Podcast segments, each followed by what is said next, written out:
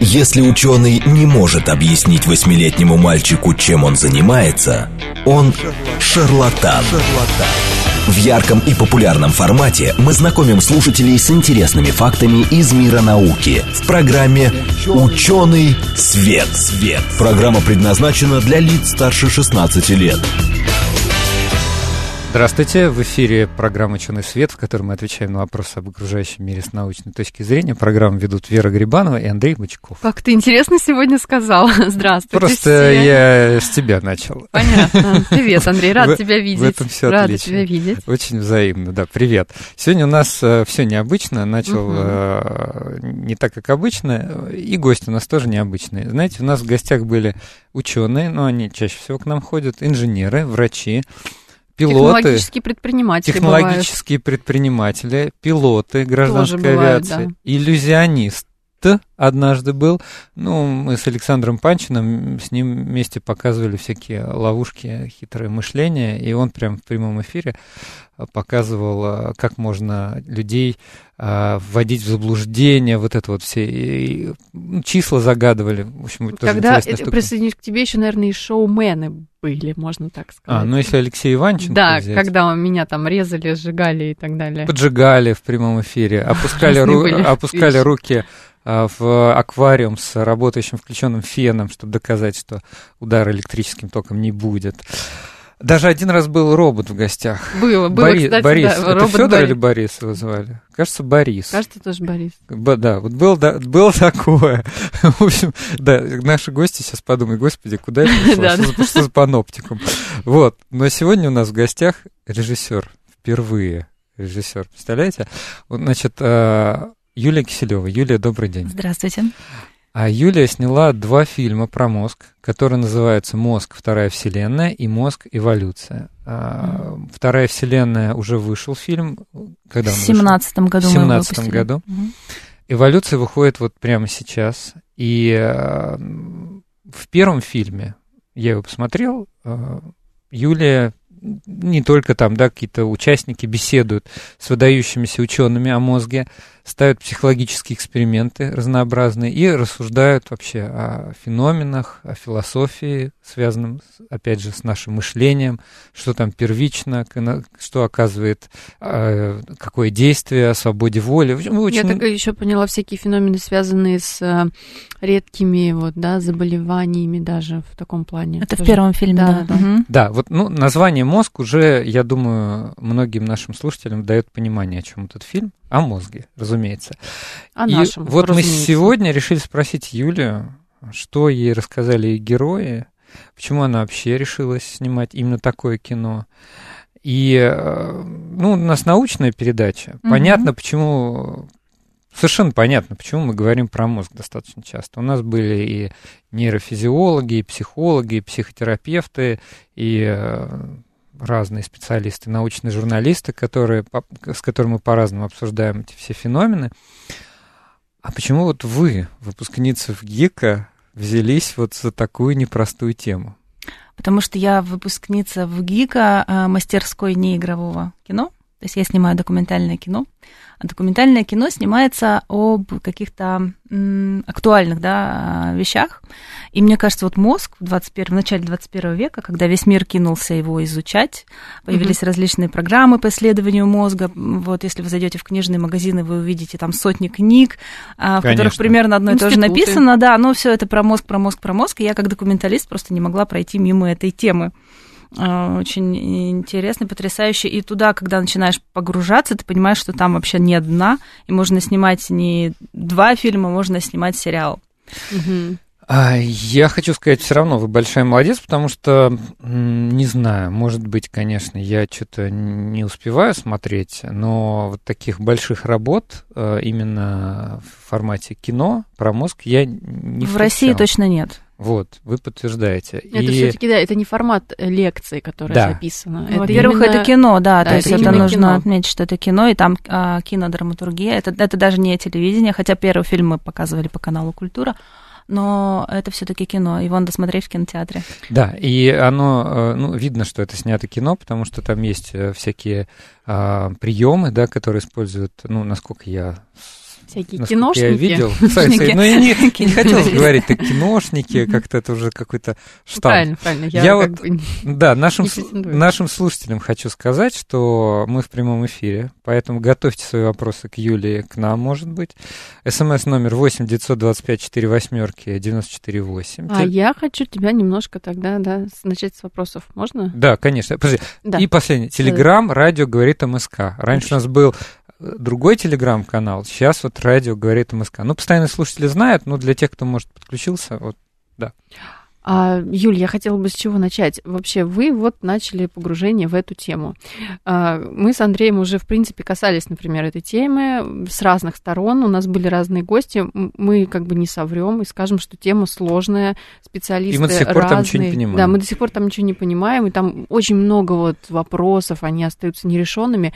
С чего вообще вы начали эту работу? И сколько она у вас заняла? И вот какие были первые этапы подготовки? С кем вы это обсуждали? Может быть, вам кто-то помогал? Ну вот вообще с чего? уже семь вопросов Да, да, да, семь вопросов, но на самом деле все в одно Всё в одно, укладывается. Ну, да. Да. Э, ну, у меня родители медики, поэтому я как-то с этой темой медицинской, биологической всю жизнь соприкасалась, и у меня там настольная книжка в детстве «Ан- «Атлас анатомия человека» была, поэтому я нем- немножко, чуть-чуть в этом что-то там То понимала. есть началось с Э, э, гипоталама Да, гипофизарного это где-то там лет комплекса. в се- в семь. Вот. И тема действительно сложная, поэтому первые полгода, то есть идея фильма пришла где-то в 2014 году, Мгм. А, А вышел в 17-м, да? Вышел в семнадцатом, да. Э, Первые полгода я, я вообще ничего не снимала, то есть я просто изучала тему, я смотрела различные интервью, читала книжки, чтобы вообще понять, о чем сделать кино для начала, потому что нужно было какую-то тему выбрать. Э, И параллельно мы начали искать финансирование, это тоже был не быстрый процесс, и, в общем-то, вот три года мы занимались первым фильмом. А со вторым фильмом было уже проще, и потому что мы и деньги быстрее нашли, и опять же мы уже знали, о чем снимать, и я уже лучше в этой теме разбиралась и знала, кого в этот фильм пригласить. И второй мы снимали полтора года. Эм, Собственно, все э, герои фильма нам помогали, то есть все вопросы, которые у меня были, я задавала им, и тут уже никаких проблем не было. А Может как быть- вы собирали эти вопросы? То есть откуда они у вас появлялись? Вопросы? Да. А, Когда мы начинали снимать первый фильм, нужно было от чего-то оттолкнуться. Я сформулировала, мне, правда, все ученые потом говорили, что ну, Юля, ну так не формулирует, это не научно. Но вопрос был такой, кто кем управляет, я мозгом или мозг мною. Мгм. И мы так и строили там и первый фильм, и второй по такой же структуре. То есть в первой части фильма мы рассказываем о каких-то феноменах, которые вот есть, и мы никак повлиять не можем. Как там в первом фильме там заболевание э, паразопагнозия, да, когда человек не видит лиц. Ну вот он их не видит, и он их никогда э, там не увидит, потому что вот он таким родился, и ничего он с этим сделать не может. А во второй части фильма мы рассказываем о том, как мы пытаемся повлиять, да, там в первом фильме мы показывали гипноз, да, во втором фильме мы там показываем нейроинтерфейсы, как с помощью нейроинтерфейсов мы пытаемся э, что-то поменять у себя в голове.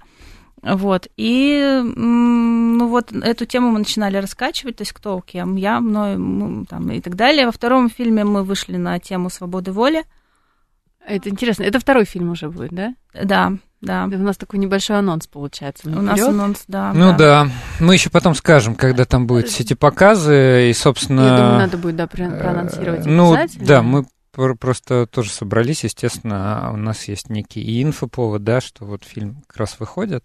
Но так как я вот Ну, кстати, я бы тут, тут заметила, что это такая вещь-то тоже уникальная, что у нас научно-популярное кино выходит в прокат. Вообще, с- вот Интересный все с, вашим, с вашими двумя фильмами много чего интересного и необычного. Во-первых, я не думал, что такие фильмы действительно выходят в прокат. Я вообще не знала. Я до этого видел некие документальные фильмы, которые выходили, например, на телеканале «Наука». Это наши друзья, поэтому мы смело их называем в эфире. Мгм. И не по поводу их фильма у нас и была передача. У нас даже, был даже однажды. Андрей Шестаков, Да. вот, например, «Жизнь с Мгм. бактериями». Мгм. Знакомый, мы Отличный фильм, обсуждали. да, Отличный люблю. Фильм. И э, исследователь хороший, и он был у нас и до, про- до фильма, это было не связано, просто говорили о бактериях.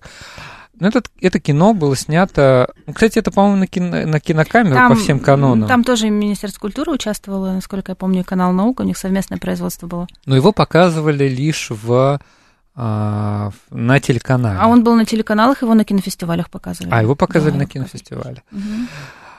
На самом деле, вот вы как считаете, вот ваш, э, ваши эти два фильма, их как, какое, как классифицировать, к чему их отнести? Это научное кино, это художественное кино, это документальное кино, это просто кино, которое не требует никаких эпитетов дополнительных. Это однозначно авторская документалистика. Авторская документалистика. А много такого вообще как бы в России? Ну, не, не понятно. Много ли авторской документалистики? Да, да, достаточно, но она а, с трудом доходит до зрителя.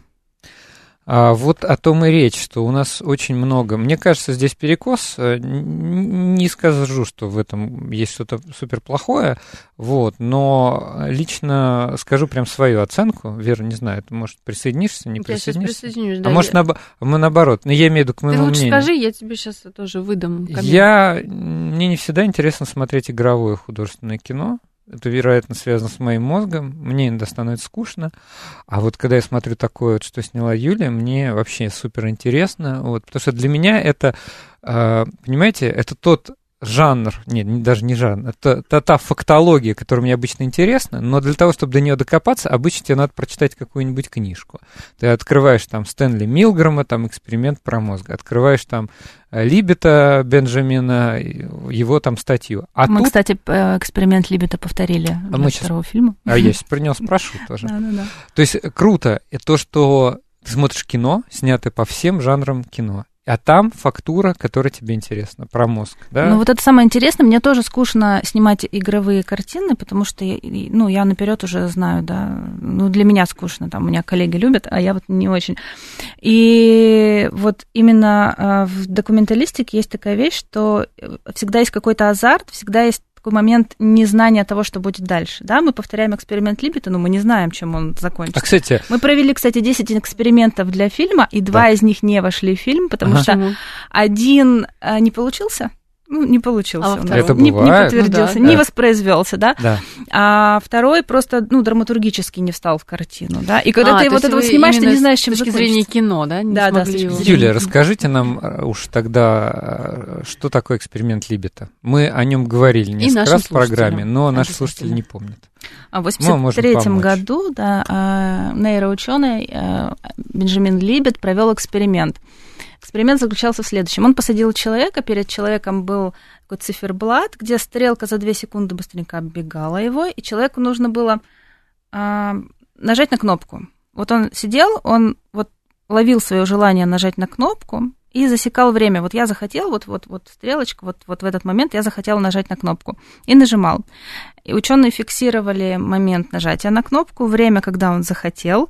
И он сидел э, в шапочке в ЭЭГ, снимали э, электроэнцефалограмму. электроэнцефалограмму, да. Они же фиксировали сигнал. Сигналы мозга фиксировали и зафиксировали, что оказывается за какую-то там долю секунду до того, как человек принял решение нажать на кнопку, у него, а, значит, зафиксировали потенциал готовности, потенциал готовности к действию, то есть как бы мозг сделал вывод, аккуратно очень любит, оказывается, принимает решение раньше, чем человек осознает это решение. И после этого многие философы, психологи э, стали, нейрофизиологи, естественно, стали говорить о том, что, возможно, у человека нет свободы воли, потому что, оказывается, мозг, мозг? принимает решение раньше, чем человек его осознает. И дальше начались споры, и почему мы стали снимать? Потому что года два назад э, в журнале высшей нервной деятельности вышло шесть статей, посвященных вопросам свободы воли. Есть такой питерский э, философ Данил Розеев, он mm-hmm. написал статью и попросил э, ответить на нее. И там отвечают психологи, философы. И, в общем, снова поднялась эта дискуссия. И мне стало интересно, а почему снова об этом говорят? Mm-hmm. А, mm-hmm. И мы пришли к физиологам, опять же, к тому же Данилу Розееву, там, философу, и стали разговаривать над тем, ну что, как, как вот сейчас вы считаете, есть у человека свобода воли или нет? Так. А Вы воспроизводили эксперимент. Мы повторили эксперимент Либета, да. Эксперимент получился? Вот то у есть вас. У вас удалось его воспроизвести? То есть не мы, да, то есть да, его, естественно, ученые воспроизводили да. в Центре нейроэкономики и когнитивных исследований а, Вадим Никулин а, воспроизвел этот эксперимент. Он получился, ну, точно так же, как у Либета. То есть mm-hmm. у нас девушка Катя, одна из героев фильма, она нажимала на кнопочку, и мы зафиксировали, что там потенциал готовности появляется раньше. Но там много споров вокруг этого эксперимента, и в фильме мы тоже об этом говорим, и в фильме тоже у нас ученые спорят. И ну, не все, не все так гладко, конечно, зрения. есть разные точки mm-hmm. зрения, да, можно об этом часами говорить. Да, эксперимент действительно здоровский. А Я вообще советую тогда Сходить на фильм и посмотреть. Ну, э, и сходить, сходить на фильм или почитать, если кому или интересно. Почитать. Давайте все-таки возьмем некоторые комментарии наших слушателей. А... И мой, кстати, комментарий ты хотел, Андрей. Ты же меня говорит, Вер, ну ты потом выскажешь свое ну, мнение. Нет, ну вот скажи тогда, я тебе я документальное хотела, кино интереснее? Вот, вот я хотела как раз дополнить. Смотри, ты, ты так обтекаемо сказал, что мне вот неинтересно, но это, видимо, связано вот э, с моим мозгом, да?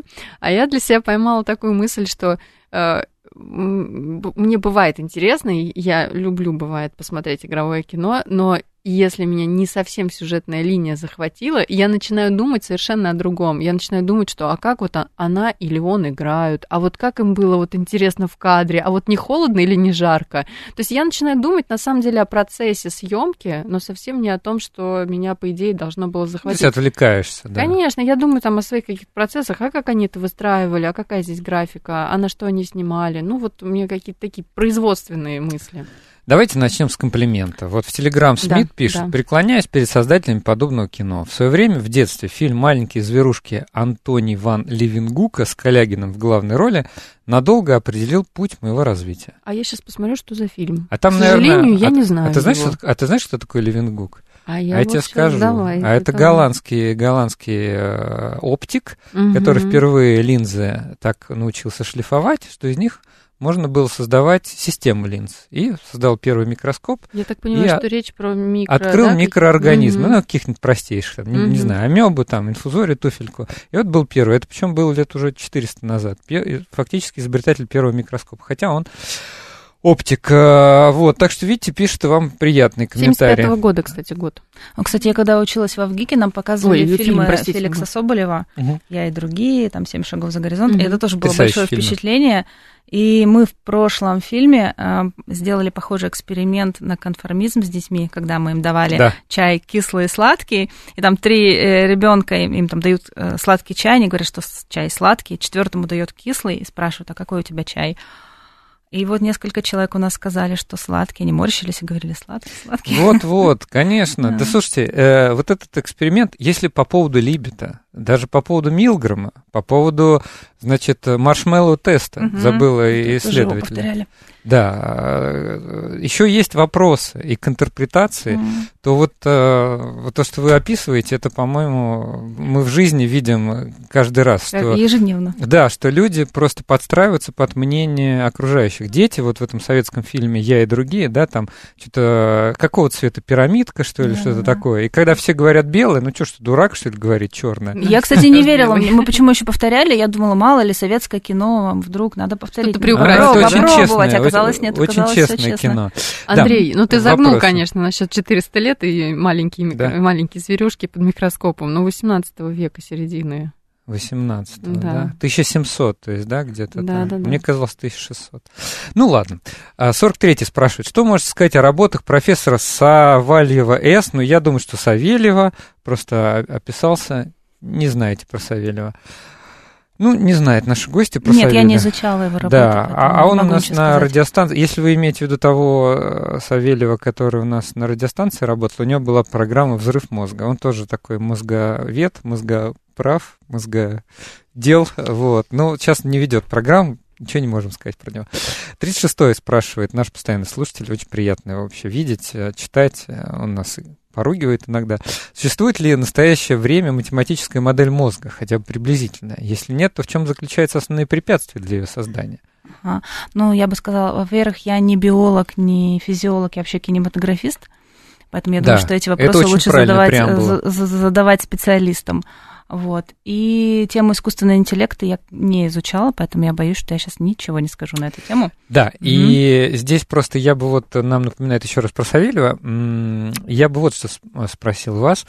А кто у вас в фильме выступает в качестве экспертов? То есть вот люди нас слушают, они, mm-hmm. допустим, не смотрели кино, да, и, да. и был от меня вопрос, почему вы выбрали именно этих исследователей, потому что частично это множество пересеклось с теми, кто ходит к нам, а частично не пересеклось. И вот кто это были, и как вы их выбирали, находили и так далее? А, во втором фильме у нас э, снимались, и, кстати, я надеюсь, что они будут на премьере. У нас после премьеры будет обсуждение фильма с э, героями. А, Александр Каплан, профессор МГУ, э, разрабатывает mm-hmm. нейроинтерфейсы. Мария Фаликман, психолог, она руководитель департамента психологии Высшей школы экономики. А Михаил Лебедев. Михаил Лебедев живет в США, в университете Дьюка работает и выиграл мегагрант здесь на создание лаборатории. Сейчас он еще в высшей школе экономики угу. руководит проектом по разработке двунаправленных э, интерфейсов. А, Василий, Василий Ключерев. Василий Ключерев, да, Василий Ключерев. Хочу его услышать. Высшей школы экономики. Вадим Никулин, Данил Розеев, философ. Э, есть у нас... Э, Я помню, были еще исследователи из первого, из первого меда. Из первого меда, да, это в первом фильме. А вот у нас замечательный совершенно ученый, а, директор Э, в Санкт-Петербургском университете есть такой институт молекулярной биомедицины. Вот Рауль uh-huh. Ганединов, директор этого института, а, тоже снимался у нас в фильме. Мы говорили про CRISPR-Cas, про метод э, редактирования генома, генома с помощью которого они моделируют раз, модели заболеваний различных и там, мышам создают, например, модель Паркинсона, да. болезни Паркинсона и изобретают лекарства. Ну, это так очень грубо. Э, Понятно. Так ну, у нас про это был вот. отдельный, отдельный выпуск. Почему да. именно они? Почему именно они? Значит, э, было очень интересно, в первом, в первый, когда мы снимали первый фильм, эм, во-первых, мне приходилось, простите, журналисты, да, мне приходилось объяснять, я не журналист, я кинематографист, потому что меня не хотели просто в некоторые лаборатории пускать. И э, мы просто рассылали веером письма по всем лабораториям, вузам, научным центрам с вопросом, что-нибудь у вас на тему вот мозга да, делается, что какие-то эксперименты вы проводите, можно ли у вас снять, можете ли вы об этом рассказать. Угу. И откликнулись там... пригласили в свою работу. Откликнулись немногие. То есть первый откликнулся угу. Александр Яковлевич Каплан, вот МГУ мы начали снимать, а второй откликнулся Василий Ключерев. Каплан, по-моему, доктор э, биологических наук. Доктор биологических наук, да. А, Василий Ключерев, то есть Высшая школа экономики. И потихоньку-потихоньку вот такая собралась команда некая, и мы начали с ними съемки. И второй фильм мы частично с Василием Ключеревым придумали, то есть мы с ним сидели, очень долго обсуждали после первого фильма, что можно было бы еще снять, и он меня очень со многими героями другими познакомил. Вот, поэтому тут немножко такая случайная выборка получилась. Ну, то есть ну, вы общем, не специально. Кто, ну, кто фактически кто согласился? откликнулся, да. Ну, естественно, были критерии, то есть это должны быть ученые, да, с э, там, ну, с э, регалиями. регалиями, да, да, да. И работами тоже, да. Научными работами, исследованиями, это во-первых. А во-вторых, нам нужно было как кинематографистам, да, мы же не могли прийти и просто снимать там говорящие головы, да, ну, то есть мы ориентировались в первую очередь на эксперименты. Я так понимаю, да, нужно вы, было спрашивали, придумать, что они делают. Да, то есть когда мне говорили, снять? ну вот у нас тут компьютеры и исследования, отлично. Вот, то есть нам нужно было все равно что-то снимать, да, то есть мы пришли там в лабораторию э, там транскраниальной магнитной стимуляции, да, мы сняли, как вот там с помощью ТМС там человеку да-да. Э, э, Что-то... Что, да-да-да, человека с помощью ТМС заставляют его подвигать пальцем. Так. Да, то есть ему стимулируют моторную зону, и у него ага. двигается Начинает палец. Рука да, да, двигаться. двигается палец э, против его воли. Опять же, мы здесь на тему свободы воли говорили. Вот, то есть нам нужно было визуально что-то показывать. А вот, кстати, вопрос был 87-го слушателя. А что такое свобода воли? Как определяется субъект? Конечно, это вопрос не на те 50 секунд, которые, которые остались до перерыва. У меня тоже еще будут вопросы, я их задам да, потом, ну, касательно как раз... Я так за Юлию попробую. У человека есть, э, как классическое, да, говорят э, философы определения, угу. у человека есть свобода воли, когда у него есть возможность поступить иначе. Вот, О, как. вот, видите, вот от Юли определение. Вот она... Нет, нет та... меня определение. Это она, она, она именно так, угу. вот именно Я... об этом Нам протранслировали. Да, у нас еще есть всякие разные комментарии. Спасибо большое за «Я вас не поругиваю, я вас люблю». Ой, мы вас тоже, мы, мы вас, вас тоже, тоже спасибо. любим. По поводу коллег, мне бы не хотелось, я могу пару слов сказать, если хотите, по, после перерыва, но так, очень аккуратненько. А, а я не буду. Хорошо. а, давайте тогда так. У нас в гостях Юлия Киселева, режиссер а, двух фильмов «Мозг. Вторая вселенная» и «Мозг. Эволюция». Услышимся после перерыва. В ярком и популярном формате мы знакомим слушателей с интересными фактами из мира науки в программе «Ученый свет». свет. Здравствуйте, в эфире программа «Ученый свет», в которой мы отвечаем на вопросы об окружающем мире с научной точки зрения. В студии Вера Грибанова и Андрей Бычков. Вера, привет. Привет, Андрей, всем добрый день еще раз. У нас сегодня в гостях режиссер Юлия Киселева. Она сняла два фильма про мозг. «Мозг. Вторая вселенная» и «Мозг. Эволюция». Там ставятся эксперименты, значит, э, ведется беседы с учеными, которые исследуют мозг, э, причем с разных сторон.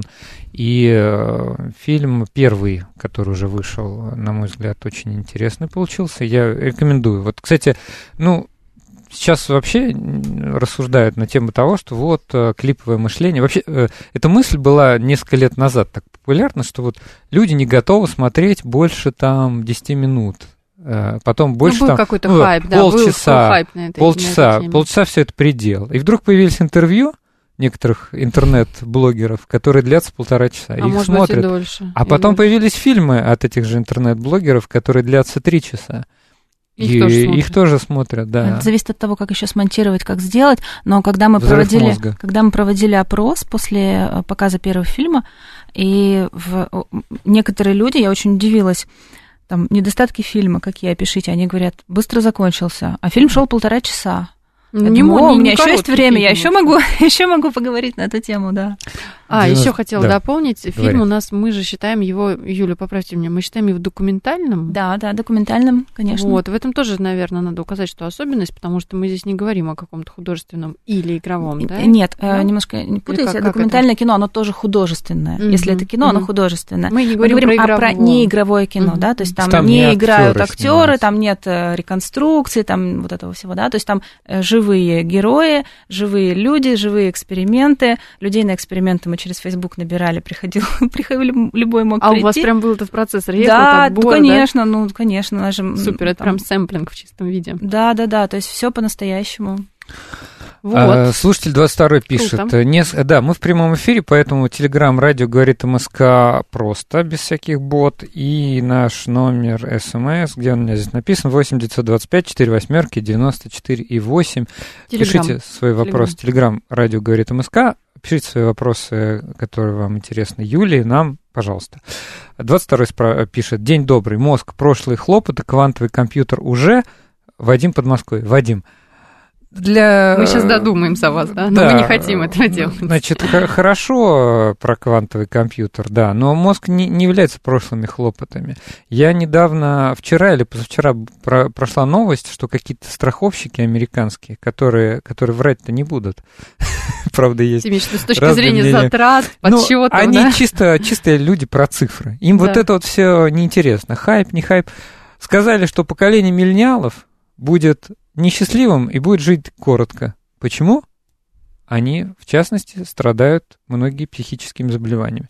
И правда, многие исследователи мозга говорят о том, что в 21 веке думали, что будет ВИЧ, больш, самая большая проблема, думали, что будет сердечно-сосудистые заболевания. Сердечно-сосудистые заболевания у нас был в гостях э, человек, который рассказывал нам о печати внутренних органов на 3D-принтере, и это технология, которая набирает обороты, и я думаю, что все-таки это все будет сделано. ВИЧ мы сейчас достаточно эффективно умеем лечить, если при правильном лечении э, качество жизни снижается, а продолжительность не снижается. А вот психические заболевания. Вот у, у вас в фильме Мы- там... да, вот мы, кстати, в фильме «Мозг эволюции», у нас, почему эволюция? Мгм. Мы решили подумать о том, куда нас ведет эволюция, да, не откуда мы пришли. То есть мы, у нас тоже есть обезьяны, мы немножко говорим о том, как, как, как мы развивались, да, Мгм. но э, в целом меня больше интересовало будущее, да, я немножко эгоист, мне интереснее, как я дальше буду жить. Конечно, а куда это дальше А, куда, мы, куда мы движемся. И м, вот в том числе с Раулем Гайнединовым, фармакологом из Петербургского университета, мы говорили о том, что вот он изучает деменцию, и он говорил, вот у кардиологов и онкологов все лучше, лучше и лучше. Мгм. А говорит, когда мы встречаемся в нашей Мгм. области, у нас все хуже и хуже, потому что продолжительность жизни растет, соответственно, количество дегенеративных э, изменений и заболеваний увеличивается. А мы Количество ничего, людей тоже увеличивается. количество людей, болеющих э, деменцией, там, Альцгеймером, Пар- Паркинсоном, увеличивается, и мы ничего с этим сделать пока не можем. У него такой пессимистичный немножко взгляд был. Он говорит, я немножко на эволюцию смотрю пессимистично. У нас очень прикольный комментарий. Мгм. Значит, э, слушатель 92-й написал, а что мозг? Мы пока близко не подошли к возможности глаза. А я вот здесь вот хочу немножко, наверное, прокомментировать. Мы уже говорили, и в вашем фильме, я так понимаю, Юля, это есть, про нейроинтерфейсы, правильно я, да, да. называю? Мгм. То есть я правильно поняла, что это как раз раз те технологии, которые связывают, например, наш мозг а, и какое-то либо там, ну, компьютерное Какой устройство, девайс, да. да, либо угу. девайс. Вот ответьте 92-му. Так вот, э, не, же, не подошли ли мы близко к возможностям глаза? И вот эти нейрон-компьютерные интерфейсы, да, которые... Же мы пока не знаем, все у вас там во втором фильме, как mm-hmm. это снято, а вы-то знаете. Забегите вперед, да. Э, скажите нам, да. Раскройте а, тайну. Ну, все-таки уже вот у вас получилось, например, заснять, там, не знаю, взаимодействие мозга и компьютера? Ну, конечно, это уже давно все делается. Вот. А мы, например, во втором фильме показываем такую разработку а, нейрочат, Угу. Сделали здесь компания Нейротренд в Москве вместе с Александром Капланом угу. МГУ Ломоносова. А он да? как раз занимается Он как раз да? занимается нейроинтерфейсами. Они сделали э, нейрочат для чат, да, то есть э, общение с пациентами, которые парализованы. Они угу. не могут ни говорить, ни двигаться, ничего не могут, но они могут уже общаться через нейрочат, то есть действительно сигнал идет на устройство, через да? ЭГ идет на компьютер, и человек там выбирает какую-то букву, перед ним алфавит, да, он там смотрит на букву там Д, и мозг считывает этот сигнал и печатает там букву Д. Ну, таким образом они могут переписываться. Там люди парализованные могут общаться между собой, например. Угу.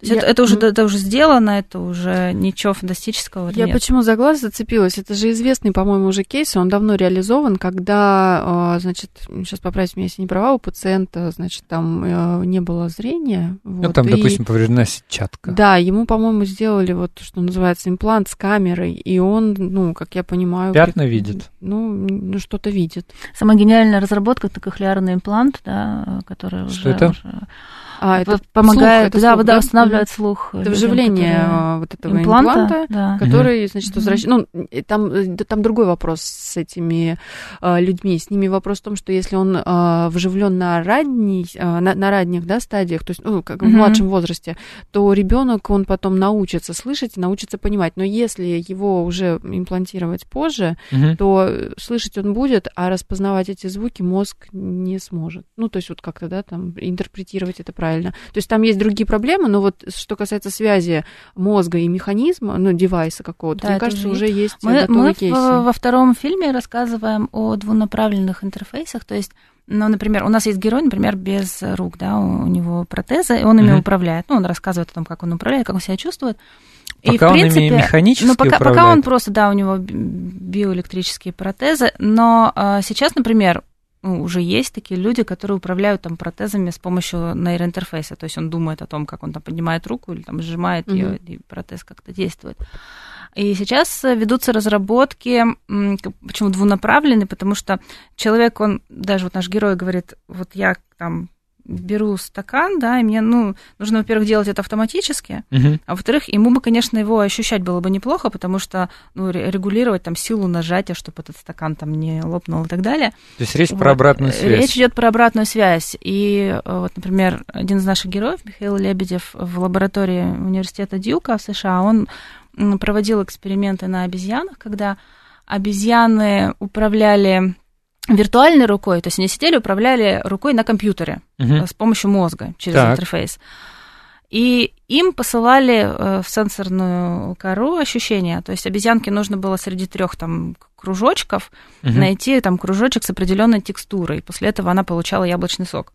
Вот. И когда она выбирала правильный кружочек, ее стимулировали в мозг. И она угу. обучилась, э, ну, то есть она получала информацию об, об окружающем мире. То есть она, да, она понимала, какой из этих кружочков, там, ребристый, например. Угу. Мне вот. это интересно, то есть уже есть кейсы. Ну, есть, есть на обезьянах, да, давно я уже. знаю, другая точка зрения, как мы перейдем, да, потом от обезьянам к Mm. А, ну, ты говорил про... А, да, да, да, да, да. Про что, что не, на настройку. Не, что, ну, вот даже в первом фильме э, говорится правильные вещи, мы это обсуждали тоже в программе, ну, напомню, что у мозга нашего существует вторая, вторая сигнальная, сигнальная система, система да, которая да, открыта, кажется, речь. еще Иваном Петровичем Павловым, о том, что у нас, а, что мы настолько сильно эволюционировали, вот люди, что у нас там внутри мы способны картинки движущиеся и всякие разные запахи и так далее воспринимать изнутри своего мозга как э, за чистую монету, mm-hmm. да, у животных этого нет.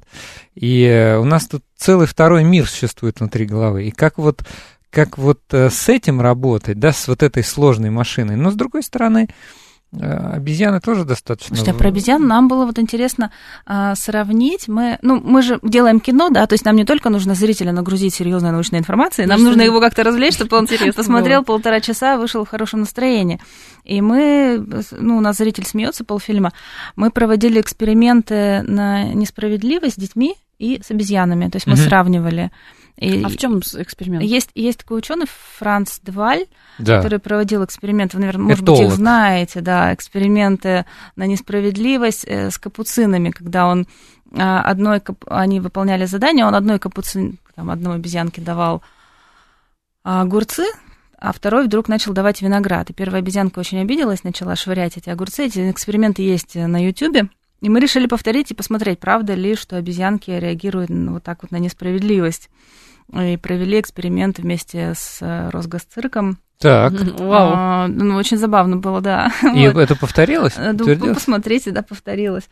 Вот. И потом мы провели похожие эксперименты на несправедливость, адаптировали их э, с детьми. Да, Оксана Зинченко из Центра нейроэкономики, когнитивных исследований для нас сделала эксперимент.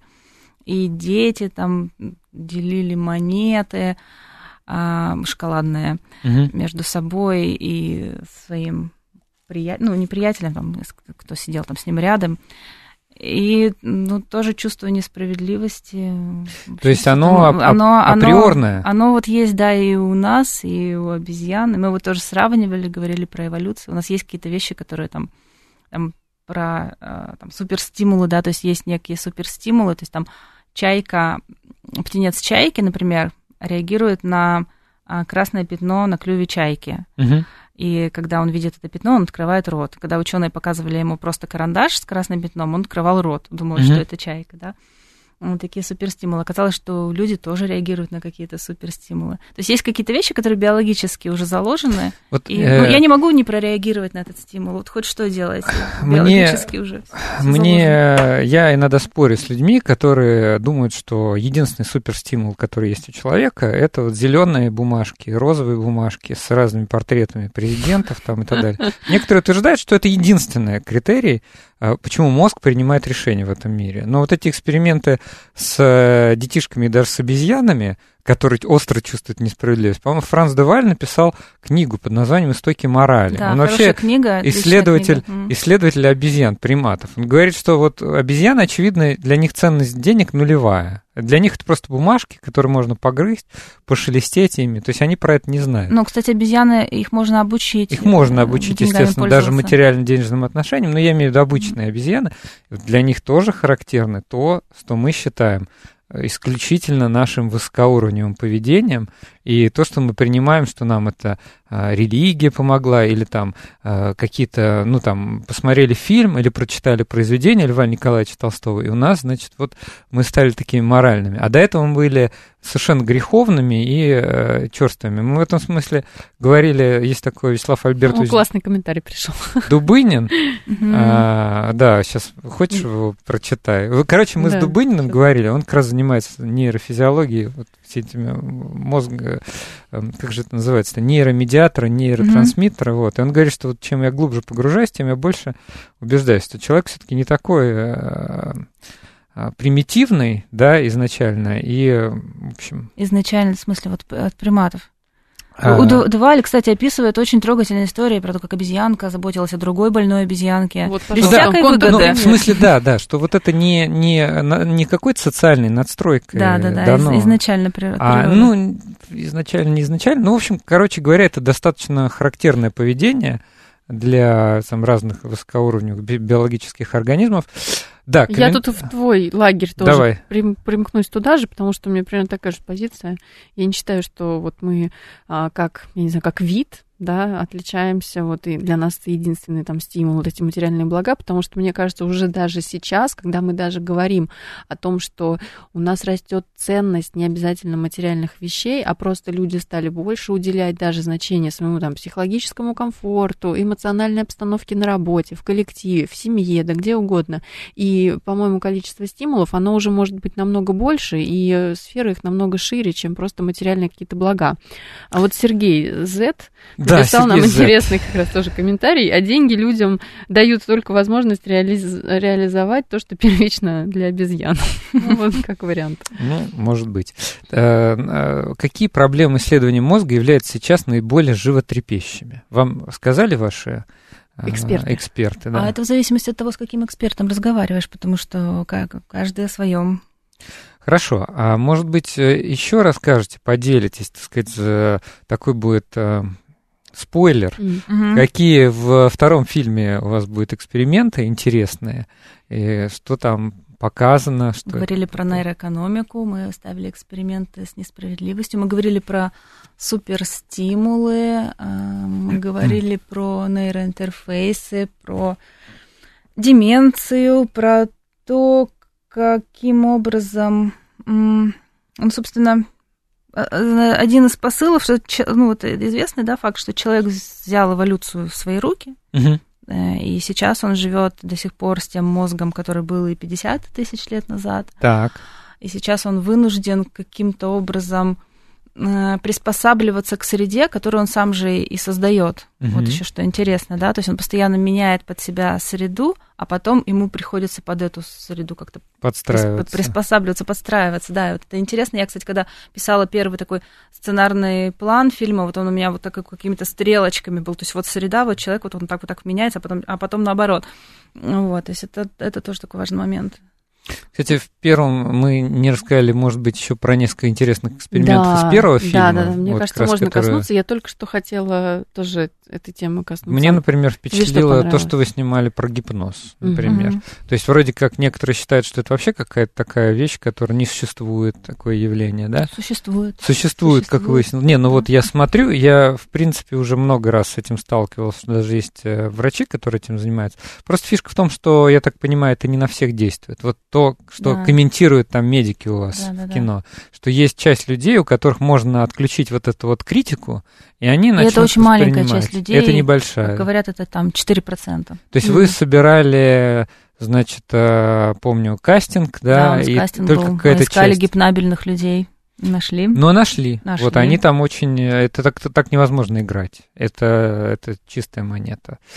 А мне понравился сюжет про вот как раз людей, которые не запоминают лицо, да, лицевая агнозия. Мгм. А, тоже мне интересно было, как вы вообще их находили, потому что там есть реальные люди, О, да, со своими сложно. кейсами. А я так понимаю, что их не то чтобы немного, они еще не рассказывают о своем, о своей жизни, да? Это Они не- либо не рассказывают, либо они не понимают, э, что происходит. Это, кстати, тоже момент, да. Они это- могут не знать, да, что у них такая особенность. А мы очень часто, почему вот одна из тем в первом фильме, да и во втором, наверное, тоже, это не то чтобы про толерантность, но про то, как э, понимать других людей. Вот, это, потому что это очень важный мотив. важно, потому что вот если человек прошел мимо тебя, не поздоровался, это не значит, что он тебя, может, он тебя не узнал просто, да, как у нас Степан, герой фильма, он говорит, все думают, что я просто козел, потому Да. что я ни с кем не здороваюсь, а я не распознаю лица. Да, И он вот там рассказывал. Он кейс тоже про- говорит, вот этот Степан, да, что Оливер Сакс, такой известный Мгм. тоже писатель, э, ну, медик прежде всего, считает, что абсолютное большинство больных вот э. Прозапагнозия. Они вообще не Да, понимают, что а с вообще ними не происходит, что не знаешь, Ну, что с ним а откуда происходит. ты знаешь, что лю- люди видят мир не так, как ты? Да, Вот- и не знают о своем состоянии. И просто забиваются в угол. Мы искали больше года. Мы искали больше года, просто спрашивали у всех, никто вообще не знал о таком заболевании. Мы сами узнали об этом, когда Василий Ключерев выпустил книжку, худ- художественную книжку, он написал такой спойлер для тех, кто не читал, но там вот было об этом заболевании, и я начала у Василия спрашивать, Василий, ну найдите нам такого героя. И ему кто-то там прислал в итоге ссылку, а он нам переслал на а, журнал Афиша, и в журнале было интервью со Степаном Казаряном. Так мы его нашли. Но это совершенно случайно. А больше я таких людей не встречала. Еще раз скажем, что вот эта прозапагнозия или лицевая агнозия – это просто невозможность э, воспринимать, Лицо. запоминать лица. Да, Да. то есть Только человек... лица. да. Только лица, То есть причем это связано с работой это как раз определенного отдела мозга, который просто вот не, я так понимаю, информация не откладывается в долгосрочную память, Ну, да? это вот у нас у Степана, да, там несколько форм, на самом деле, э, этого заболевания. Вот Мгм. у нас Степан, он лица видит, но Он как не только он закрывает глаза и открывает, перед ним Не новое может. лицо, он А, не запоминает. А есть люди, э, они описаны в литературе, да, про них пишут, мы их не встречали, у которых Просто Такое вот глаза, фрагменты, нос не фрагменты. складывается в лицо, Мгм. они не могут увидеть общую картинку. Ну, кстати, у Степана у него еще дислексия, Мгм. и вот у него, например, буквы не складываются в слово, то есть они прыгают. Я предполагаю, что примерно так же, наверное, прыгают там нос Да. глаза ну, у людей, которые не могут сложить в лицо. Еще интересный э, феномен, которого у вас много в первом фильме, это синестезия. Тоже расскажите буквально коротенько про этот феномен и как вы это Ну, тоже когда снимали. наша героиня Настя, например, ест булочку, она видит вкус в пространстве. То есть она понимает, что булочка, например, зеленая и шероховатая. Не сама булочка, а ее вкус. Мгм. А вода, например, розовая. Ну или вот, Вот, она как, точно э, это вот ощущает, это вот такие ощущения. То есть, И они не э, меняются, она всегда у нее Она всегда, розовая, ну да, булочка естественно. Вот зелёная. если это конкретно булочка, она всегда будет такая. А буква А у нее всегда, например, желтая, и именно вот такого оттенка. А цифра 2 всегда серая, и именно вот такой текстуры. То есть это люди, которые, у которых... Там разные есть объяснения, что, например, на там а, вот есть какой-то стимул, и другая система реагирует на этот же стимул и выдает, например, там что-то в пространстве. Да, они могут музыку увидеть в пространстве. Чаще Интересно. всего, чаще всего это связано с буквами и цифрами. Или с днями недели, ну, с какими-то Я сейчас себе начала представлять букву А, В, О, В, Н. Ну, было, было интересно увидеть, как люди описывают, что вот у них цифры или буквы связаны с определенными цветами, и что они действительно не фантазируют. Есть компьютерные программы. Которые позволяют, там самое главное, если ты это придумал, или ты если, ну, что-то пытаешься Все равно, манипулировать, наверное, это ты, Ты никогда не повторишь. Когда-нибудь ошибешься, Да, да, да. А тебе дают бесконечную выборку вот этих вот цифр букв, и когда ты раз за разом указываешь одно и то же, здесь Один и тот уже... же цвет в одном и том же оттенке. А много-то, кстати, таких людей тоже? Синестетов, да, как их правильно назвать? Ну вот, да, процентов 4-5, по-моему. Их, кстати, ну это, кстати, много. А самое интересное, у нас был э, в Екатеринбурге была премьера фильма, мы говорили, значит, про синестезию. Вдруг встает девушка и говорит, а что, не все так видят э, мир? Нашлась. И, и вдруг, да, пан- вот мы наблюдали этот процесс, как девушка тут вот на показе в зале вдруг осознает, что у нее синестезия, и что, оказывается, остальные 95% людей А, этого э, не видят, да. Сергей Интересно. пишет, а я думал, что я сумасшедший. Я с детства вижу связь между буквой М, цифрой Цифрой пять. 5 и синим цветом. Мы Ну, вот, например. поздравляем. Ну вот, например, да. Подводя итог, а, так как нам а, нравится такое кино, как снимает Юля, Юля, скажите несколько напутственных слов. Где будет идти ваш новый фильм «Мозг. Эволюция», где его можно будет посмотреть э, и так далее. Его можно подобное? посмотреть, э, во-первых, 23 ноября в киноцентре «Октябрь» на Новом Арбате. У нас премьера. На премьере а, буду я, будут герои нашего фильма и будет обсуждение после показа. И с 28 ноября мы выходим в прокат э, в сети «Каро», Мгм. то есть в кинотеатрах сети «Каро» можно будет посмотреть этот фильм там на протяжении там, недели или двух, я не помню. А, Это и, собственно, обычный кинотеатр, в где обычный можно- кинотеатр, да, Каро, и можно прийти, купить билет, посмотреть кино.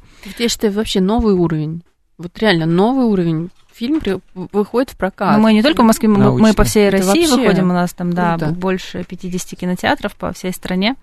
Вот, так что, ну, мы вещаем там на Москву только, да. Ну, мы поэтому я- вещаем на Москву, я гов- Кто-то слушает э, Да, в да, интернете. вот. А я, кстати, еще знаю, что вы собирали на фильм э, краудфандингом. Это тоже нечто О, это новенькое. еще одна больная тема, можно еще два часа говорить про то, как мы находим деньги на съемки.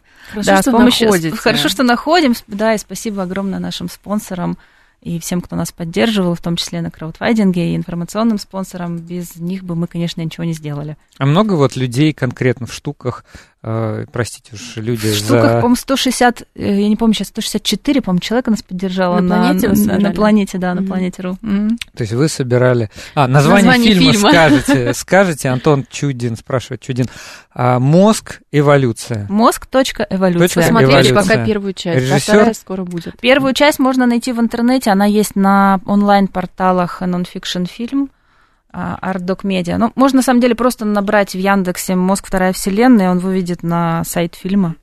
Да. И там Юлия, спасибо большое за этот Спасибо, разговор. очень Спасибо вам. У нас в гостях была Юлия Киселева, режиссер э, двух э, фильмов про мозг, мозг, вторая вселенная и мозг эволюции, которые мы сегодня обсуждали. Услышимся в следующую субботу.